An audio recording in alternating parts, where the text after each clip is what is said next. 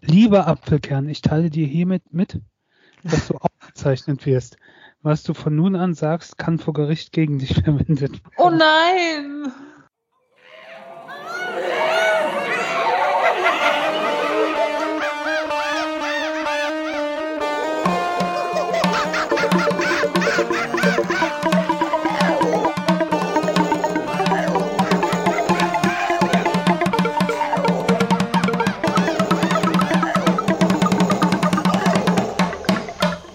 Brüllaffen Couch.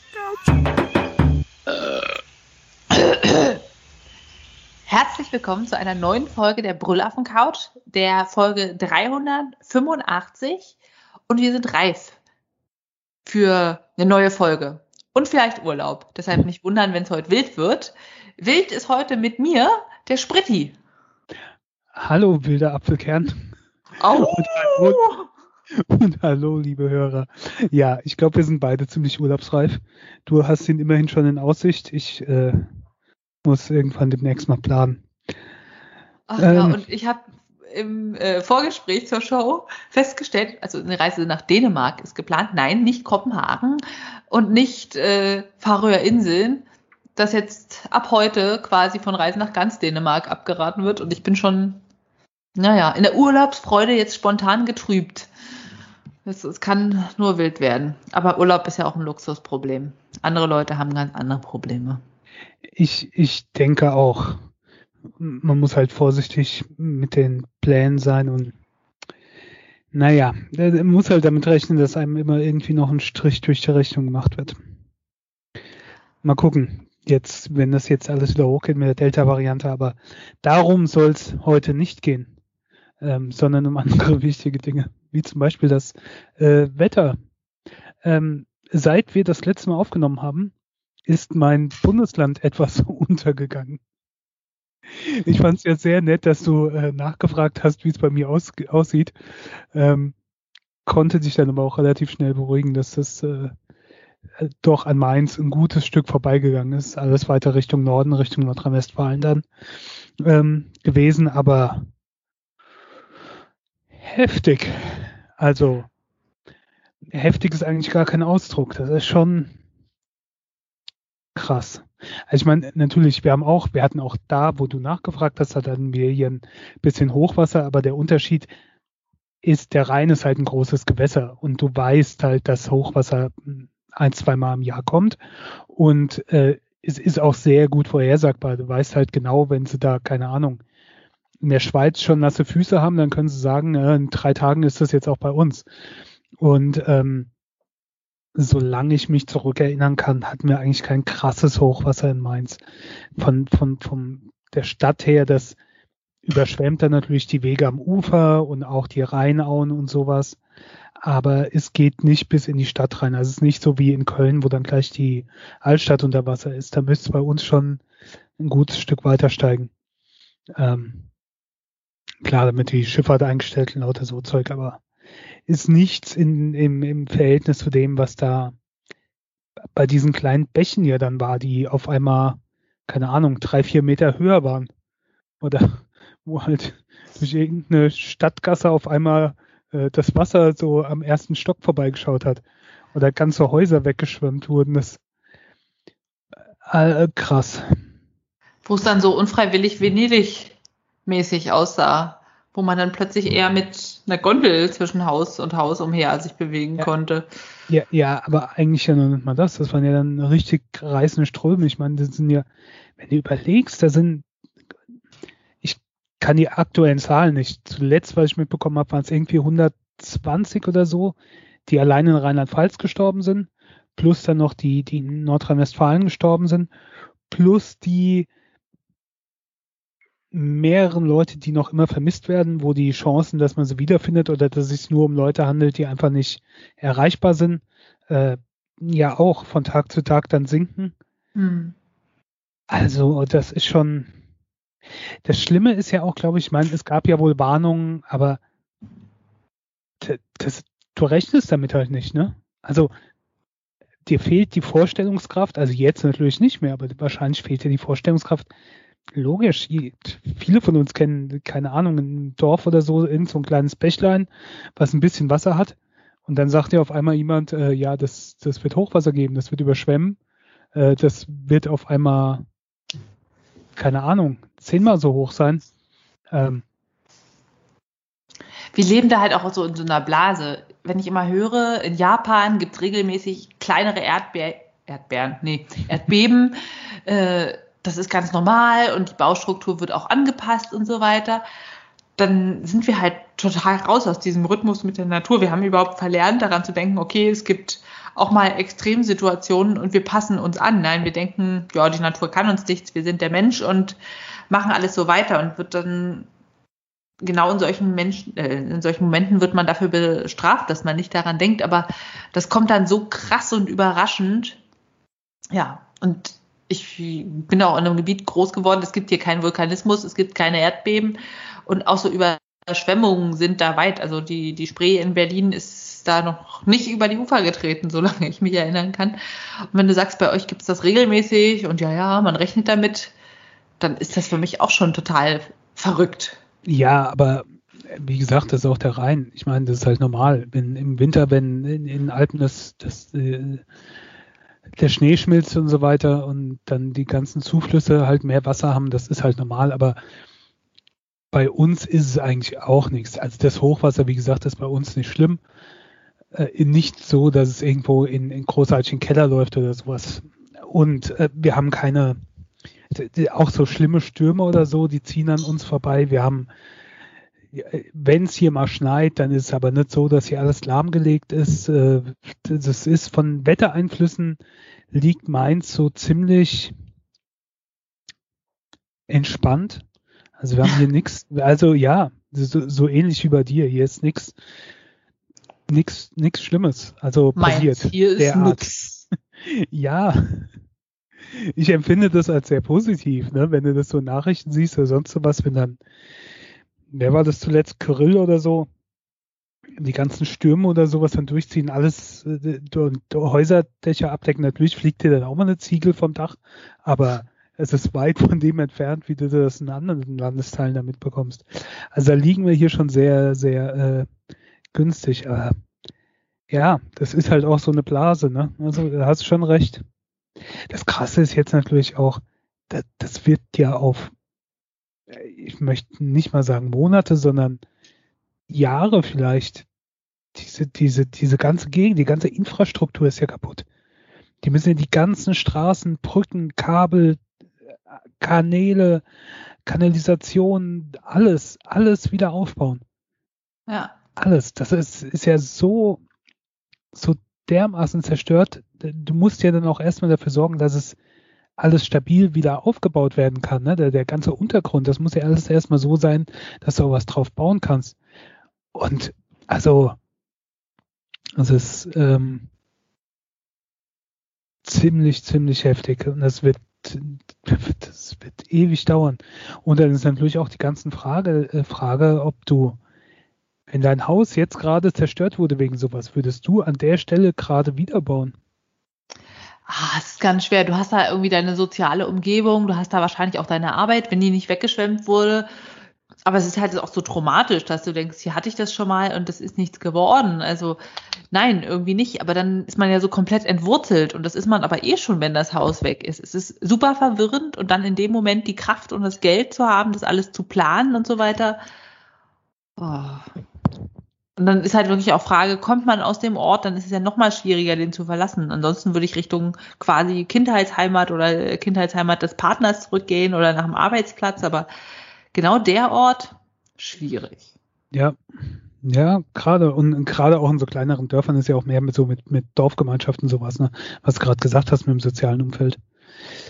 Äh, äh, wenn du in der Stadt wohnst oder so, kommst du vielleicht nicht auf den Stadtteil oder sonst sowas großartig an, aber da ist halt dann nur das eine Dorf. Naja, gut. Ansonsten wurde ja äh, sehr, sehr viel berichtet. Was ich positiv fand, muss man ja mal sagen, diese ganze Hilfsbereitschaft, ne?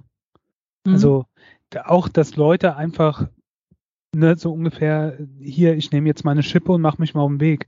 Oder die Bauern von Gott weiß woher mit ihren Traktoren und Maschinen und sowas da einfach hingefahren sind, losgefahren sind, die, die ganzen von den Geld- und Sachspenden, ich meine, dass das so viel Zeug war, dass dann diese, diese Spendenannahmestellen erstmal gestoppt werden mussten, weil das halt so dermaßen viel war und das ja alles erstmal sortiert und sonst irgendwas werden musste. Ich habe Bilder gesehen vom, vom Nürburgring, ähm, der, der quasi umfunktioniert wurde zum Sammelzentrum. Also erstmal die ganze, auf dem ganzen Parkplatz in der Rennstrecke und so weiter war dann alles voll mit Krankenwagen, THW und Räumfahrzeugen und sonstiges Zeug.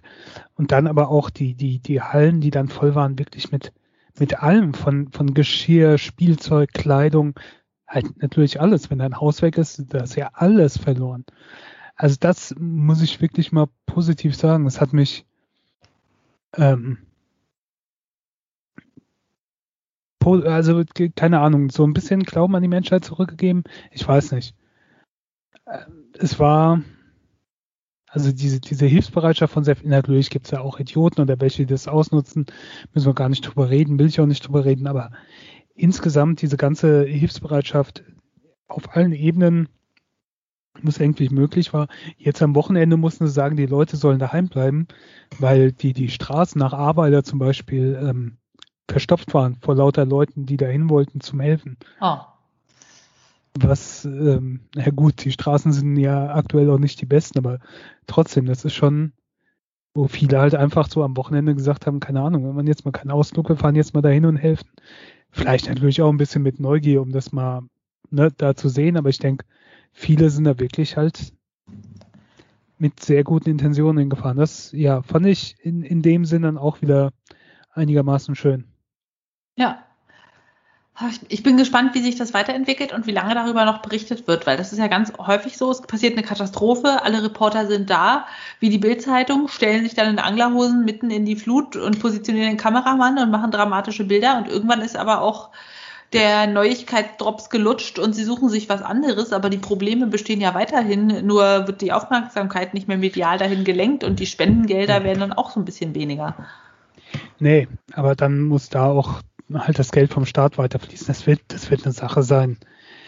Ich kann ja, das ist jetzt noch ein bisschen in den Nachrichten, weil es noch eine große Geschichte ist und dann werden wir spätestens in einem Jahr halt wieder hören. Ne? Jetzt ist es ein Jahr her, was hat sich seitdem getan? Mhm. Dann kommt's, kommt's wieder auf. Ich meine, ist ja bei allem so. Nicht drüber reden.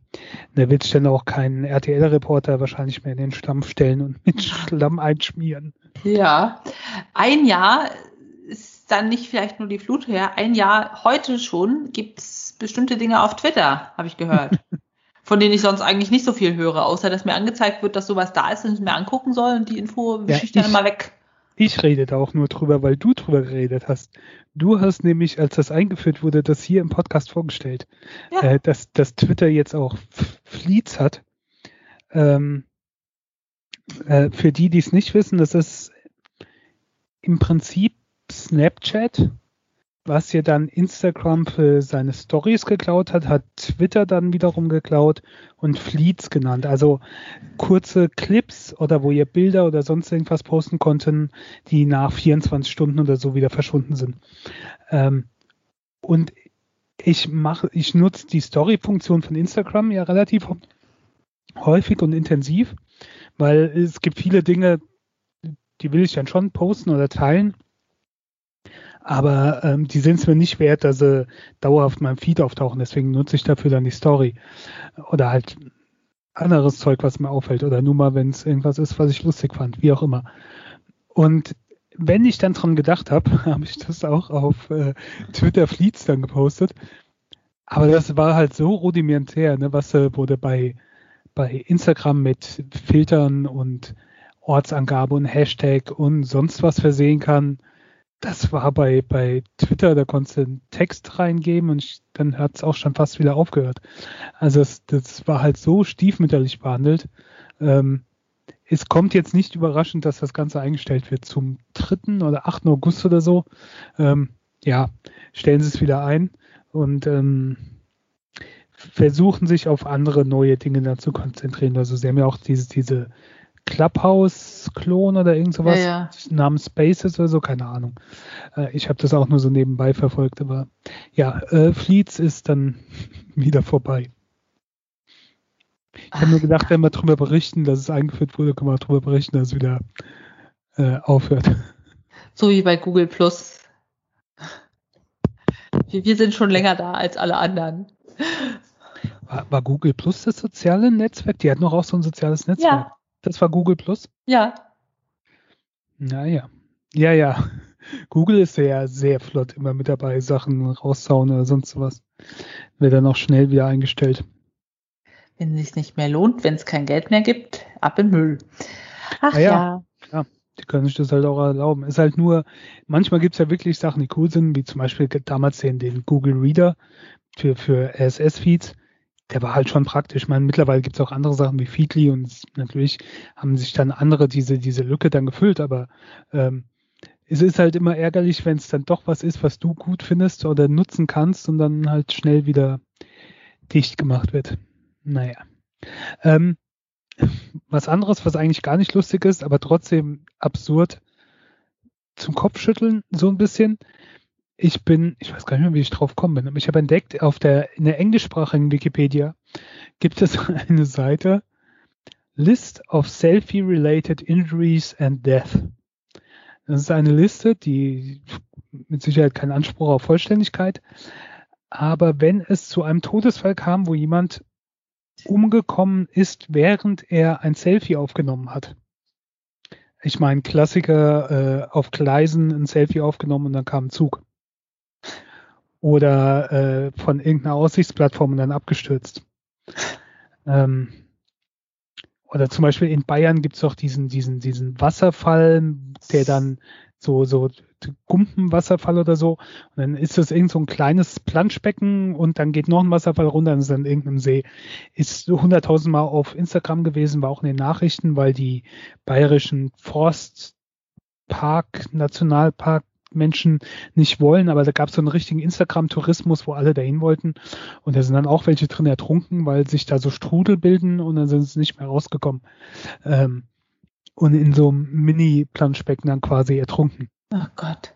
wenn man sowas halt unterschätzt. Oder ja, ähm, ich finde das, ich finde es nicht wirklich erschreckend. Man sieht ja manchmal die Bilder, ne, wo die auf irgendwelchen Klippen oder oder sonst sowas hocken, wo die, wo ich schon Höhenangst, Panik bekomme, nur wenn ich mir die Bilder anschaue. So kurz vor Absturz, aber noch lächelnd und in Pose, Ja, ja. ne? Oder keine Ahnung, der eine sitzt auf dem Abgrund und hält den anderen fest, der, der eigentlich schon über dem Abgrund ist, lauter so Zeug. Wo ich mir denke, Leute, Leute, Leute. Ne? Oder es gibt ja auch die ganzen da, diese, diese Russen sind es, glaube ich, wo wirklich auf YouTube so eine ganze Szene ist, die auf irgendwelchen alten Sowjetgebäuden rumklettern und auf Dächern hochklettern und sonst irgendwie sowas. Ähm, ja. Ein Fuß steckt schon unten durch. Mhm. Das kann ich nicht nachvollziehen. Also wenn ich solche Fotos mache für den Urlaub oder so und dann auf dem Berg bin, alles schön und lustig, aber wenn ich denke, ich falle gleich runter, ja, Entschuldigung, das ist das Foto einfach mal nicht wert. Aber ich habe auch nicht tausende Instagram-Follower, die sowas von mir erwarten. Ja, aber vielleicht willst du sie haben und musst es deswegen machen. Ne? Da machen ja auch viele für, um dann. Aber ich meine, auf Instagram kriegt man auch keine Follower mehr. Follower mehr. Follower mehr. Die kauft man sich doch heutzutage, habe ich gehört. Bekommt man dann nicht einen Shadowban oder so? Mir ist das ja so Latte. Ähm, aber äh, mir, mir fällt das auf. Ich kriege keinen neuen Follower mehr auf Instagram. Oder es sind irgendwelche ähm, Damen in knapper Bekleidung. Ah, ja, ja, ja. Ja. Äh, Ich krieg dann eher so äh, Fitnesstrainer-Typen, die sagen, hey du, ich mach dich krass, aber jetzt nicht der Deadlift die Dose, sondern in, in ihren eigenen Wo Worten oder so Finanztypen, die sagen, hey, nie wieder arbeiten und jeden Tag 1000 Euro von zu Hause verdienen.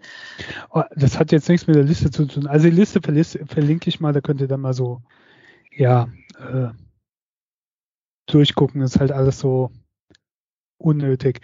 Aber ähm, hast du auch manchmal auf YouTube so, so furchtbar schlechte, selbstgedrehte Werbung, von so Oh, irgendwelchen ja. Marketing oder oder Immobiliengurus oder sonst irgendwie so, die dir sagen, oh, wir können dir hier diese Excel-Tabelle schicken und dann kannst du da dein ganzes Geld mitmachen und so. Ja, oder so Typen, die dann in ihrem Cabrio sitzen und sagen, wir werden alle geboren mit einem vollen Konto, einem Zeitkonto. Und jede Minute verlieren wir das, wenn wir nicht für uns selber arbeiten. Und ihr seid so dumm, wenn ihr 40 Stunden irgendwo arbeiten geht. Nur für euch selber arbeiten könnt ihr richtig Geld machen. Hier, mach mal einen Kurs für so und so viel Euro und dann wirst du dein Leben richtig leben und nicht mehr verschwenden. Sowas, ne? Ja, oder die auch sagen, hier in, wie in unserer Firma, wir haben, machen so und so viel Umsatz und dann sieht es aus, als hätte er sich bei seinem Hausarzt ins Wartezimmer reingeschlichen, um da das Video aufzunehmen. Also das, das ist alles so suspekt, aber so, so, so total komisch.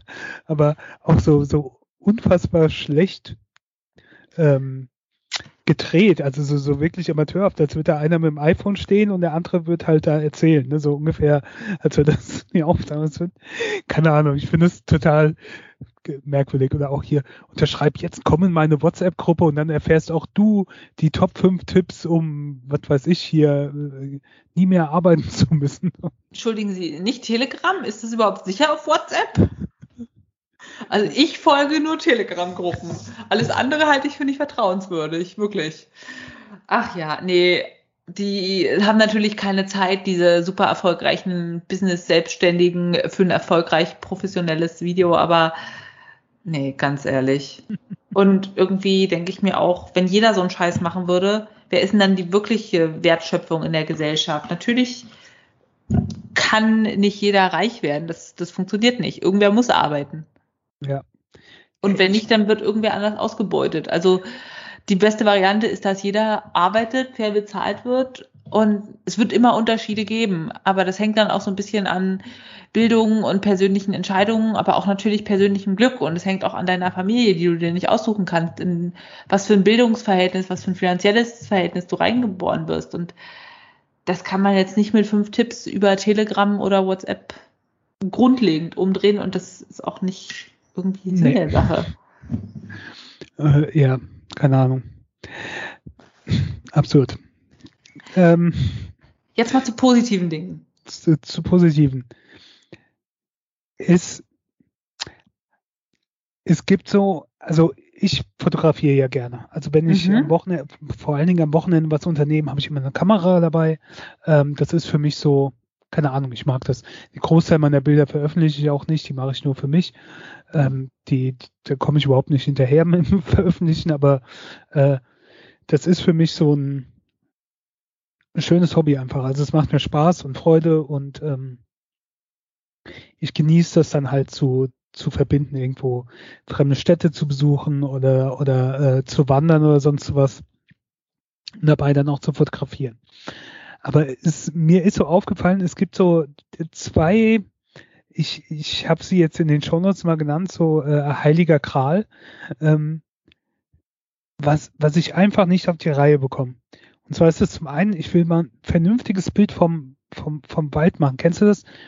Ich versuche so mit meiner Fotografie so ein so Gefühl einzufangen. Also das einzufangen, was ich in dem Moment fühle und das so zu fotografieren, dass wenn man das Foto sieht, dieses Gefühl auch empfinden kann. Und ich finde es gerade toll, wenn man im Wald ist und du, da ist nichts. Da, du, du hörst nur den Wald, nur die Natur, du hörst kein Auto, du hörst nichts und alles. Und um dich herum sind diese ganzen Stämme und es ist dunkler und das Sonnenlicht kommt so leicht durch und so. Aber ich bekomme einfach kein Bild vom Wald hin in der Art, was dann dieses, dieses, ja, das irgendwie so einfangen kann. Das sieht immer scheiße aus. Ein Großteil, den lösche ich, lösche ich dann auch wieder. Und das Ach. andere ist auch vor allen Dingen Höhe. Auch beim Wandern äh, läufst vielleicht im, im Wald und dann ist auf einmal so ein, so ein Abhang oder sonst irgendwas, wo es runtergeht und du siehst, wie hoch das ist oder wo du da gerade langläufst oder so. Und ich kann das nicht ähm, im Foto einfangen. Höhe. Weil äh, du brauchst natürlich dann auch immer irgendwas zur Referenz. Also nur wenn du so ein Bild vom Abhang aufnimmst, kannst du, wenn du dir das Bild dann anschaust, kannst du das nicht. Würde da jetzt noch ein Mensch daneben stehen oder unten wird ein Mensch stehen und du würdest sehen, wie groß das ist. Ne? Zum Beispiel, wenn du jetzt von oben auf eine Stadt runter fotografierst und du siehst dann unten die Häuser oder so und wie klein die sind, dann hast du eine Vorstellung, wie hoch das ist. Aber wenn da halt nichts ist oder du, du nur einen Felsen hast, dann kann der Fels zwei Meter sein, der kann auch 20 Meter sein. Ja. Das ist sehr schwer einzufangen und so. Das ist so mein heiliger Gral, was ich dann immer wieder äh, versuche, aber es, es gelingt mir einfach nicht. Ähm, ja, das ist mir nur letztens so passiert. Dann habe ich gedacht, das ähm, muss ich mal loswerden. Und vielleicht hast du ja auch sowas in der Art, irgendwie so, so ein Ding der in deinem Hobby selbst, was dir einfach nicht gelingen will oder wo du, wo du, ja, was so, ne? Ich habe erstmal alles falsch verstanden. Heiliger Gral damals bei den Beauty Gurus hieß der HG immer das Produkt, was immer funktioniert. Also wenn du, weiß ich nicht, Vorstellungsgespräch hast und du weißt nicht, was du machen sollst an deinem Make-up, dann nimmst du deinen Heiligen Gral Lippenstift, damals noch ohne Maske, und der geht immer und der ist nicht zu auffällig, aber nicht zu dezent. Dieses Your Lips But Better, oh wow, ich habe früher wahrscheinlich zu viele Beauty-Blogs gelesen, aber der Heilige Gral war quasi das, was immer gelingt, was eine sichere Bank ist. Und ich dachte jetzt, du meinst, was ist eine sichere Bank in Rezepten? Was funktioniert immer? Das hieß für mich Heiliger Gral. Und genau diese Rezepte habe ich dir auch rausgesucht. dann, dann, können wir das natürlich auch gerne so umtrennen. Aber habe ich das äh, falsche Bild verwendet? Ist Heiliger Gral, ist das nicht das Ding, äh, wo, wo bei Arthos die Ritter äh, das gesucht haben und nie gefunden haben? Ja, bis sie suchen das. Indiana Jones gefunden hat. Aber ist der Heilige Gral nicht das äh, ultimative tolle Kelchding? Ich weiß gar nicht, was das überhaupt kann. Ja, ja. Äh, ach, was, kann, hat, was kann das denn überhaupt? Da hat Jesus draus getrunken oder so. Ja, also der beste Becher. Ich dachte, es ist quasi das der beste Ding, was immer klappt. Ja, also da muss ich nochmal ganz anders umdenken. Ich habe euch da ein paar schöne Sachen verlinkt, die funktionieren immer. Tolle Rezepte. äh, einmal vegane Kekse, Chocolate Chip Cookies, Zimtschnecken. Kann man mit einfach nur die Milch und die Butter gegen Sojamilch und Margarine austauschen, veganisieren. Ein super veganer Zitronen-Mondkuchen. Ich mache den auch oft ohne Mond. Richtig gut. Und äh, eine Sockenanleitung für Sneakersocken. Ich stricke jetzt gerade an meinem 33. Paar davon. Super. So, Dinge, die nie funktionieren. äh, Baiser. Ich habe noch nie erfolgreich veganen Baiser gemacht mit quasi so Kichererbsen Aquafaberschaum. Das ist immer so zusammengefallen und war ah, nicht dolle. Ja. Kichererbsen, das klingt aber jetzt auch abenteuerlich. Also aus diesem Kochwasser der Kichererbsen, das ist dann so ein bisschen wie Eiklar sieht das aus, so ein bisschen dickflüssig, so ein bisschen gelblich und das kann man aufschlagen, es ist halt eiweißhaltig und daraus wird auch ein super Schaum, aber wenn man das dann backt, so mit Puderzucker und manche machen dann immer noch, ich weiß nicht, Tapioca, Stärke oder sowas rein oder andere Sachen, soll das halt fest werden und knusprig und so wie und Baiser. Aber irgendwie hat das bei mir noch nie funktioniert. Aber es muss jetzt auch nicht unbedingt sein. Also das ist nichts, wo ich sage, oh, ohne Baiser kann ich nicht leben. Ohne Baiser hat mein, mein Ernährungsverhalten keinen Sinn. Nö, das ist halt einfach nur nett, das mal auszuprobieren. Aber ja, so, so, so ein unerreichtes Ziel ist es jetzt nicht. Nee. Hm, beim Stricken also so ganz aufwendige Dinge. Es gibt ja mehrfarbige Strickanleitungen für ganze ähm, Strickjacken und so. Das habe ich noch nie gemacht, weil es mir einfach zu aufwendig ist. Man muss halt immer hingucken, welche Mustersequenz gerade dran ist. Und das habe ich einfach noch nie gemacht, weil mir das zu aufwendig ist. Und ähm, es gibt auch das Steaking, also quasi das Durchschneiden von Strick wenn man zum Beispiel eben so eine Musterstrickjacke macht, die sich im Kreis viel besser stricken lässt als hin und her, weil man dann keine linken Massen stricken muss.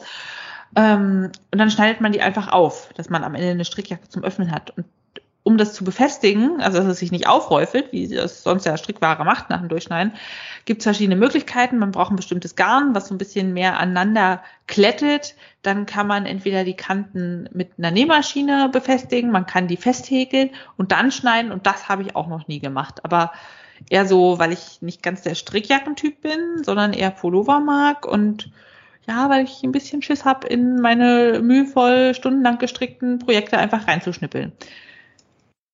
Interessant, dass wir so mit Heiliger Gral ganz andere Dinge im Kopf hatten. Liebe Leute, was ist denn für euch der Heilige Gral? Und ich meine jetzt nicht den Becher von Jesus. Ja, also das soll der Becher vom, Heim, vom Abendmahl gewesen sein, dann irgendwelche Wunder vollbringen können. Deswegen hatte der Arthur, ich glaube, der jüngste Ritter von der Tafelrunde ist dann immer aufgebrochen, hat versucht, den Heiligen Gral zu finden. Ich habe jetzt mal gegoogelt, Heiliger Gral Beauty Blog, also wirklich 2015. Beauty Blogger Bekenntnis, dreimal Heiliger Gral. Da gab es sogar einen Tag, ja. Also, nee, nee, Spritti, das ist ein Ding. 2005, euer Heiliger Gral bei der Gesichtspflege bei beautyboard.de. Das äh, habt ihr euren heiligen Gral für die Augenbrauen schon gefunden? Hm? Hm? Äh, du, du hast mich ja jetzt auch äh, verunsichert. Vielleicht äh, habe ich auch den falschen Ausdruck genommen. Heiliger Gral, diese Foundation lieben alle Frauen. Na. Ja gut, ja gut, ja gut. Ähm, ist okay. Ist reden wir über was ganz anderes. Ziehen wir uns mal auf die Leseaffen-Couch zurück. Ja, nachdem ähm, wir jetzt über den Heiligen Gral gelesen haben. Genau. Ich habe eher was in afrikanischer Kultur Wurzelndes gelesen, beziehungsweise weniger eurozentrisch, und zwar Homegoing von Ja Gyasi, ein ähm, Roman aus dem äh, Jahr 2016, 305 Seiten, wo es letztendlich um eine Familiengeschichte über Generationen geht. Und die fängt an in Ghana vor über 300 Jahren, als die Briten anfangen, Sklaven nach Amerika zu verkaufen. Und es geht los mit einer, ja, mit zwei Halbschwestern, die in verschiedenen Dörfern geboren sind. Und eine wird mit einem Briten verheiratet und lebt dann eher so im Schloss und hat ein ganz anderes, überhaupt nicht stammestypisches Leben und hat dann auch einen Sohn mit dem, der dann ein bisschen heller ist und dadurch ähm, vielen Klischees und Vorurteilen ausgesetzt ist. Und ihre andere Schwester, die sie auch nie kennenlernt, die ist in dem Gefängnis des Schlosses und wissen natürlich nichts voneinander und wird als Sklavin nach Amerika verkauft. Und so kommen sich diese zwei Schwestern ganz nah, lernen sich aber nie kennen. Und man verfolgt dann, wie die Geschichte der Familie weitergeht. Einmal in Amerika und einmal in Afrika, hauptsächlich Ghana. Und man wechselt so von Person zu Person, von Generation zu Generation und es ist ganz, ganz spannend so zu sehen, die Kultur, wie sie mitgenommen wird, wie sie verfälscht wird, was es so für Ideen gibt, wie die Sprache sich verliert der Sklaven in Amerika, wie aber auch in Ghana selbst sich alles verändert durch die Briten und dann sind da plötzlich Missionare und das ist sehr interessant für jemand, der da nicht persönlich mit betroffen ist. Ich weiß nicht, wie es dir geht, aber in meinem Aufwachsen gab es jetzt nicht wirklich jemand, der schwarz war, mit dem ich mich darüber unterhalten habe. Es gab da niemand in der Schule oder so. Und ich glaube, das ist auch was ganz anderes in Amerika, wo man viele hat mit diesem kulturellen Hintergrund. Aber für mich war das so ganz spannend, auch so ein paar von diesen, ja, wie bei uns irgendwie Märchengeschichten von irgendwie der Anansi-Spinne, die nachts kommt, wenn die Kinder nicht brav sind und so weiter. Solche Geschichten da mitzuerleben und zu sehen, was sie typischerweise machen über den Tag und was sie essen. Das war einfach sehr bewegend und auch wie sie dann aufwachsen in Amerika auf den Plantagen, wie sie daraus flüchten, wie sie wieder ähm, nach dem quasi Krieg von Nord gegen Südstaaten zurück in die Sklaverei müssen. Und das hat mir sehr die Augen geöffnet, aber auch sehr so getroffen, was da alles durchgemacht wurde. Natürlich ist es nichts ganz Neues. Man hat davon schon mal gehört, aber anhand dieser persönlichen Schicksale, die zwar frei erfunden sind, aber die trotzdem der Realität entsprechen im Ungefähren, kann man das sehr, sehr gut nachvollziehen. Und ich finde, das Buch hat auch so ein sehr schönes, rundes Ende. Es wechselt quasi immer zwischen einer Generation in Amerika und in Afrika und am Ende treffen diese zwei Familienstämme sich wieder und das ist ganz schön, finde ich, so für den Abschluss. Also es ist eine sehr runde Geschichte. Ja. Lesenswert. Ich würde sagen, vier von fünf Bananen. Plantanen, Kochbananen. Ähm, ich finde sowas ja cool, so, so. Ich meine, wir sind ja doch sehr geprägt, ne? Entweder es geht um weiße Europäer oder weiße Amerikaner. Ähm, dann halt schon mal was aus einem anderen Kulturkreis, äh, andere Mythen, andere Geschichten äh, mitzubekommen, finde ich ja in allen Bereichen äh, sehr cool, ob es jetzt Musik oder Film ist oder halt auch Bücher. Von daher, das äh, klingt schon sehr interessant. Ja. Fast so interessant wie das nächste Thema, wo ich ja eher gedacht hätte, das ist der Name von irgendeinem, so weißt du, so einem Handtaschenhund, so einem kleinen Badenbeißer, den man irgendwie, ne? Wo dann der heißt, heißt aber ja, Fifi. Fufu, Fufu, komm her. Ja, der ist vielleicht Franzose. Fufu, Fufu, ici. Fufu. Aber äh, nein, denn in Klammern steht Speise. Ja, Fufu ist nämlich Happa Happa. Und es ist eine typische äh, Speise aus der west- und zentralafrikanischen Küche, vor allem eben in Ghana, wo auch das Buch gespielt hat. Und die haben halt immer Fufu gegessen und die Kinder haben auch versucht, das mit zuzubereiten mit einem, äh, ja, Stößel und einem Mörser. Und ich dachte, wie Fufu mit Stößel und Mörser und habe mir so meinen kleinen Küchenmörser vorgestellt und dachte, wie sollst du jetzt die ganze Familie damit satt machen? Die schienen äh, immer große Portionen von zu essen. Dann habe ich mal so ein Bild angeguckt, klick mal auf den Wikipedia-Artikel. Da sieht man also einen quasi Topf oder Eimer großen Mörser und einen oh. Zwei Meter langen Baumstamm, mit dem da drin rumgerührt wird. Also, das sind immer andere Dimensionen. Da kann man doch nur die Familie mit füttern. und letztendlich ist es eine stärkehaltige ja, Speise, die aus grünen Kochbananen und Maniok äh, im Verhältnis zwei Teile Maniok und ein Teil grüne Kochbananen gekocht wird und dann im Mörser zerstampft, bis eine zähe Masse entsteht.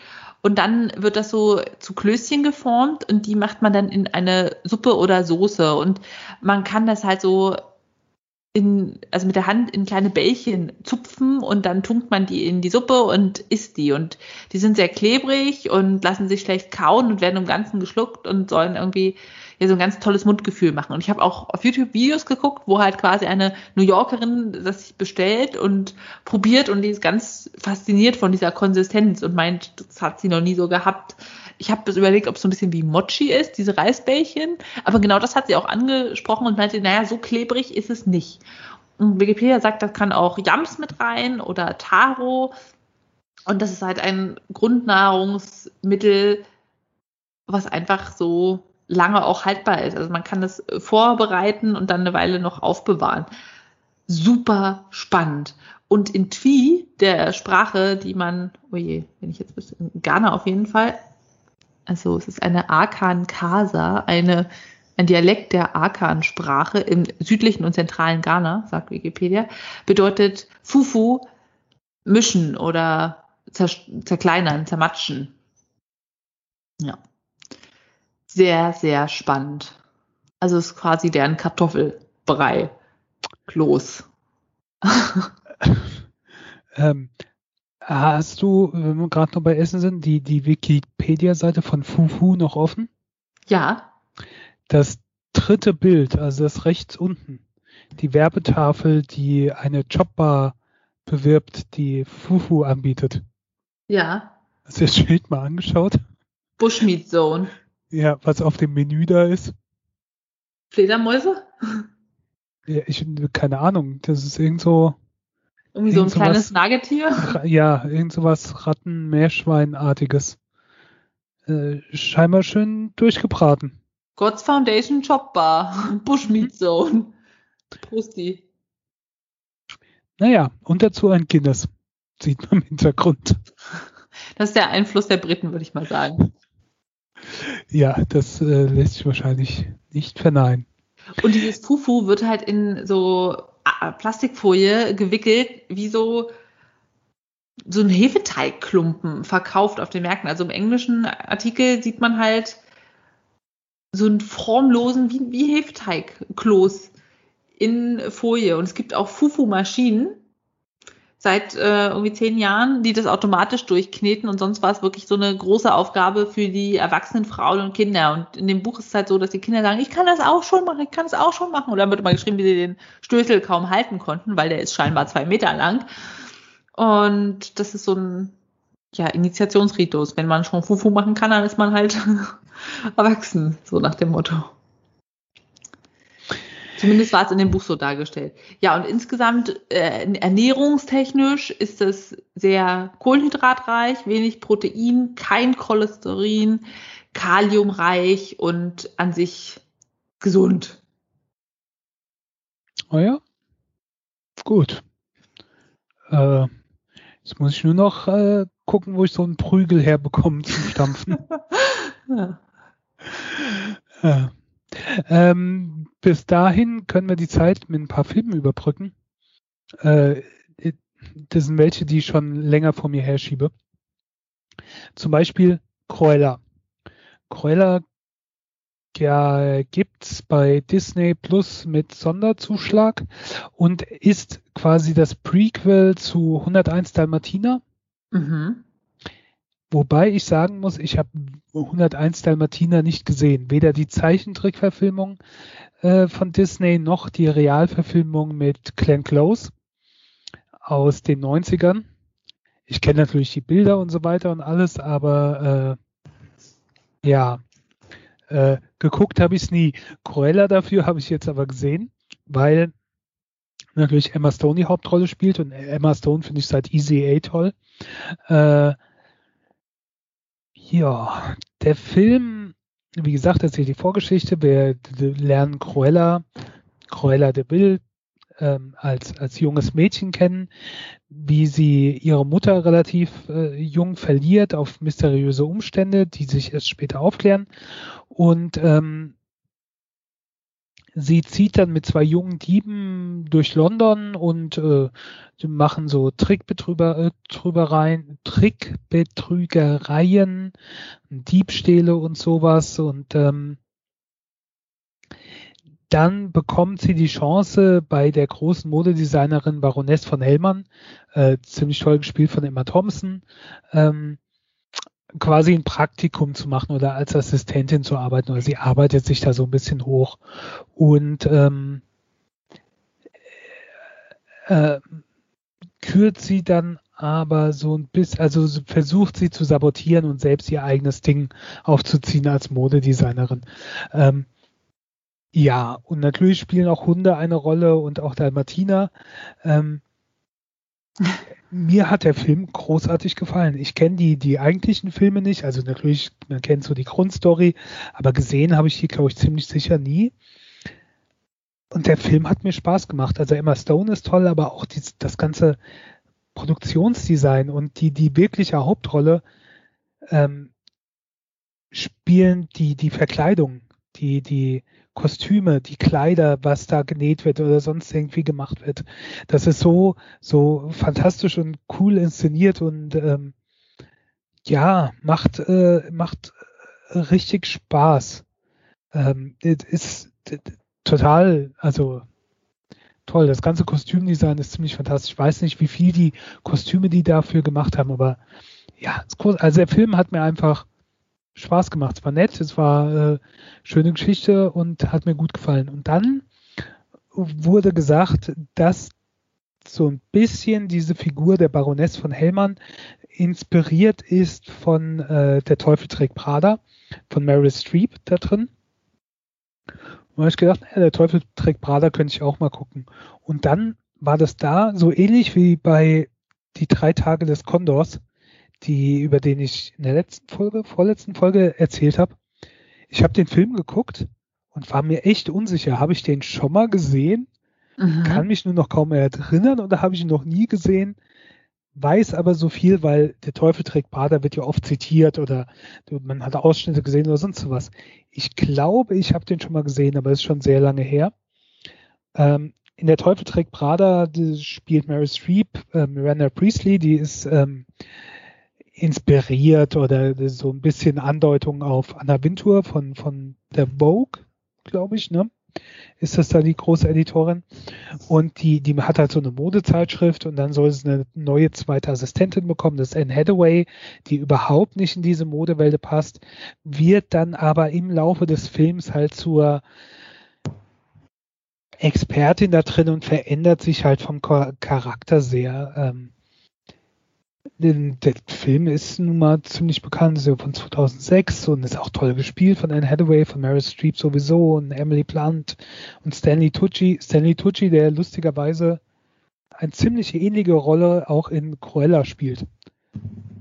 Also er spielt da äh, quasi so ein Assistent, Partner von, von Meryl Streep und in Cruella ist er ein Assistent, Partner von äh, Baroness von Hellmann, von Emma Thompson. Fand ich ganz lustig. Ähm,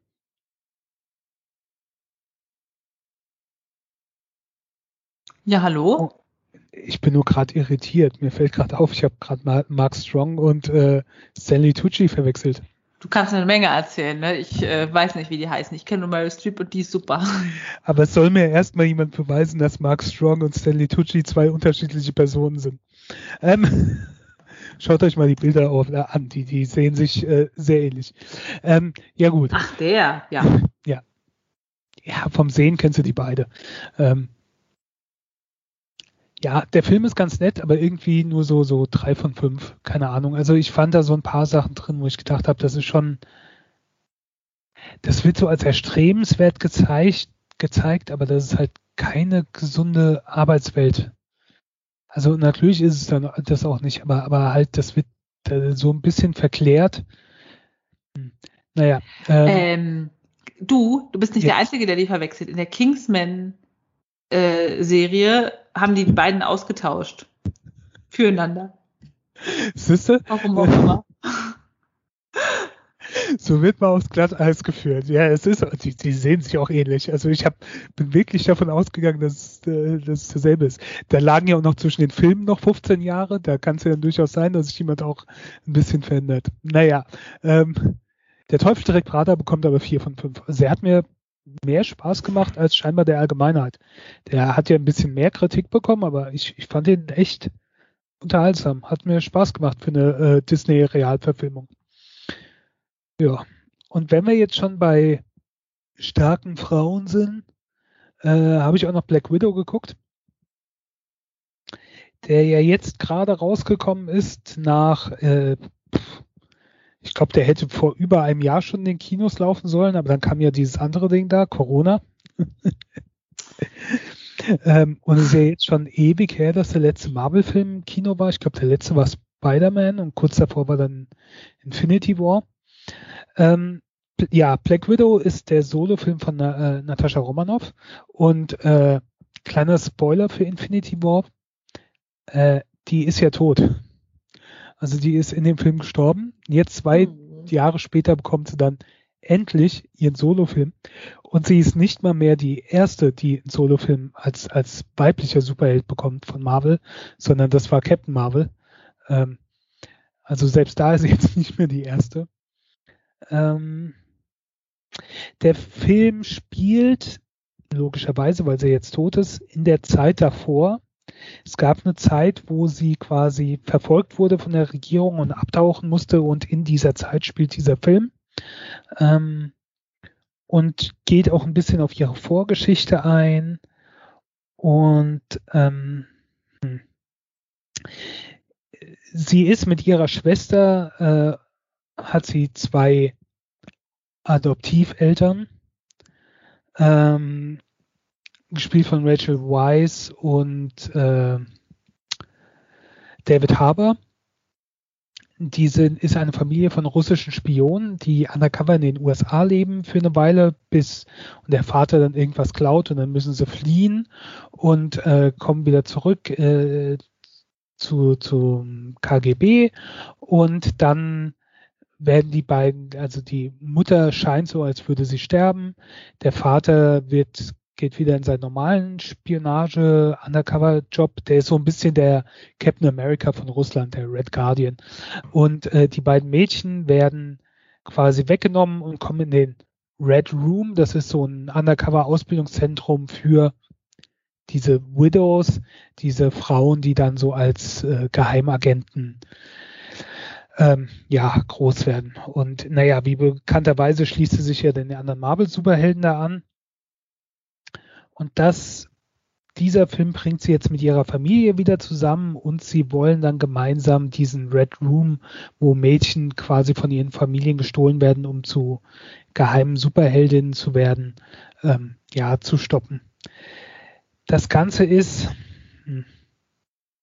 also erstmal, es gab ein sehr schönes Zitat in der Empire, glaube ich, da hieß es, dieser Film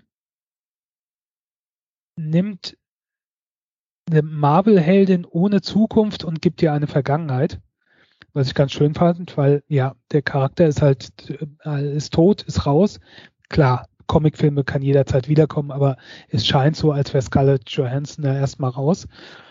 Und erzählt halt jetzt die Vergangenheit-Geschichte. Ist natürlich jetzt so ein bisschen mäßig interessant, weil, naja, der, wir, es wäre schöner gewesen, wir hätten früher mehr über diesen Charakter gelernt.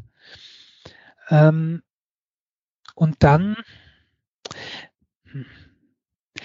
ich weiß es nicht so ganz, was ich zu dem Film sagen soll. Also erstmal ist es toll, dass mit Scarlett Johansson, Florence Pugh, die, die spielt Jelena, die Schwester von äh, Black Widow, und Rachel Weisz da drei Frauen, die Hauptrollen spielen. Dazu kommt Kate Shortland, die Regie geführt hat, ähm, was bei Superheldenfilmen ja auch nicht so oft vorkommt. Ich glaube, da ist er auch erst die zweite, äh, nach der der Name mir gerade nicht einfällt, die Wonder Woman gedreht hat. Ähm, das ist alles toll. Und der Film hat auch so Humorpassagen drin, vor allen Dingen mit David Harbour und Florence Pugh, äh, was ich toll fand. Aber die Geschichte ist so 0815.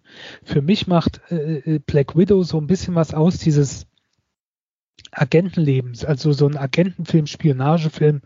Und das war eher so ein reiner Actionfilm. Also das, die Handlung gefällt mir insgesamt nicht so gut. Außerdem merkst du den Film auch an. Der hat diese Actionphasen, die, die total over the top sind. Also ich möchte nicht ah. wissen, die, die hat ja eigentlich keine Superheldenfähigkeiten. Und es gibt so viele Szenen da drin, wo ich gedacht habe, oh, tot, tot, tot, aber nö, sie steht dann einfach wieder auf und läuft weiter. Der Film setzt auch kein Blut großartig ein, davon siehst du nichts. Ähm, das ist halt schon ein bisschen unrealistisch. Du hast diese Over-the-Top-Action-Szenen, die absurd sind. Natürlich auch das Finale ist wieder, ohne zu sehr zu spoilern, auf so einem riesigen Ding, was im Himmel ist und ähm, ja. Und dann hast du so zwischenmenschliche Szenen, wo die Charaktere unter, äh, sich unterhalten und auch mit dieser kaputten Familiendynamik umgehen von dieser Familie, die eigentlich gar keine ist und wo, wo geredet wird und eher so ruhige Szenen und die haben mir eigentlich fast besser gefallen, was ein bisschen absurd ist für einen Actionfilm, aber da konnten auch die Schauspieler so ein bisschen glänzen und es gab schöne Szenen. Aber du hast doch so richtig gemerkt, wie das mit Sicherheit nicht zusammen gedreht worden ist. Die haben das gedreht und dann haben sie diese Action-Szenen auf irgendeinem Greenscreen oder irgendwann später gedreht oder so. Ähm, das ist, ja, das, das passt nicht so alles so ganz zusammen. Keine Ahnung. Also da hätte ich mir bestimmt gibt es in den ganzen Story-Comic-Geschichten von Black Widow irgendeine bessere Grundlage für diese Geschichte. Das ist eigentlich ein bisschen schade um den Charakter. Und sie selbst spielt nicht so die große Rolle. Also das sind dann, ja, das ist keine, keine Black Widow-Geschichte, sondern das ist eine Familie Widow Geschichte und ähm, naja, gut. Familie Widow. Also ich mag die Marvel-Filme, ich, ich äh, mag die Marvel-Serien, über Loki rede ich irgendwann demnächst. Die machen schon tolle die Sachen und ich habe das ja auch schon mal abgefeiert, diese ganze, was weiß ich, wie viel das mittlerweile sind, 20 Filme oder sowas plus diverse Serien. Das ist natürlich verdammt cool, aber ja, das war hier so, ist so ein bisschen 0815 Film. Ich hatte mir da mehr erhofft, zumal der Cast an sich und auch die Regisseurin hat schon äh, Potenzial. Ja, naja, mal gucken, wie es weitergeht. Es war auf jeden Fall jetzt endlich der Auftakt zur Phase 4. Äh, da kommt noch einiges anderes. Ich glaube, allein für dieses Jahr sind noch drei Filme angekündigt. Ob die auch tatsächlich noch dieses Jahr kommen, weiß ich nicht, aber wir werden es äh, sehen. Gut. Ich bin gespannt. Scarlett Johansson mag ich auch gerne, aber ich glaube, bei so viel Marvel-Kram, hm, gucke ich es mir nicht mit an. Ich wusste ja doch nicht mal, dass sie stirbt. Ach so, ein, eine Sache noch, die, die, äh, man muss, also es ist einigermaßen ein Standalone-Film, weil natürlich, ne, mit 22. Film ist jetzt die Frage für Leute, die nicht so viel Marvel-Filme oder gar keine geguckt haben, wie viel Grundwissen muss man da haben? Relativ wenig, glaube ich. Ich glaube, man kann den Film einigermaßen gucken, ohne, also der ist relativ unabhängig von der restlichen Handlung. Ähm, ich denke, das ergibt sich auch so. Also ich glaube, den kann man ganz gut so gucken und hat nicht die größten Verständnisprobleme, weil manchmal weiß er ja, okay, wer ist jetzt der Charakter, wer ist jetzt der Charakter, aber in dem Film ist eigentlich äh, Scarlett Johansson, Black Widow, die, der einzige Charakter, den wir aus anderen Filmen kennen. Kleine Ausnahmen mal abgesehen. Von daher ist es, glaube ich, auch für Leute, die da nicht so drin sind, einigermaßen gut zu gucken. So. Das nur noch gerade zum Ende, wo du gesagt hast, du hast ja nicht mehr gewusst, dass sie tot ist. Upsi. Ja. Dann, glaube ich, sind wir wieder durch. Passt euch auf euch auf, bleibt gesund. Ja, das äh, besonders. Äh, wir, äh, beziehungsweise du, gehst jetzt demnächst erstmal in, in Urlaub. Das heißt, die nächste Folge könnte sein, dass es ein bisschen länger dauert. Muss man mal gucken. Aber wir kommen auf jeden Fall wieder. Bis dahin. Macht's gut. Tschüss.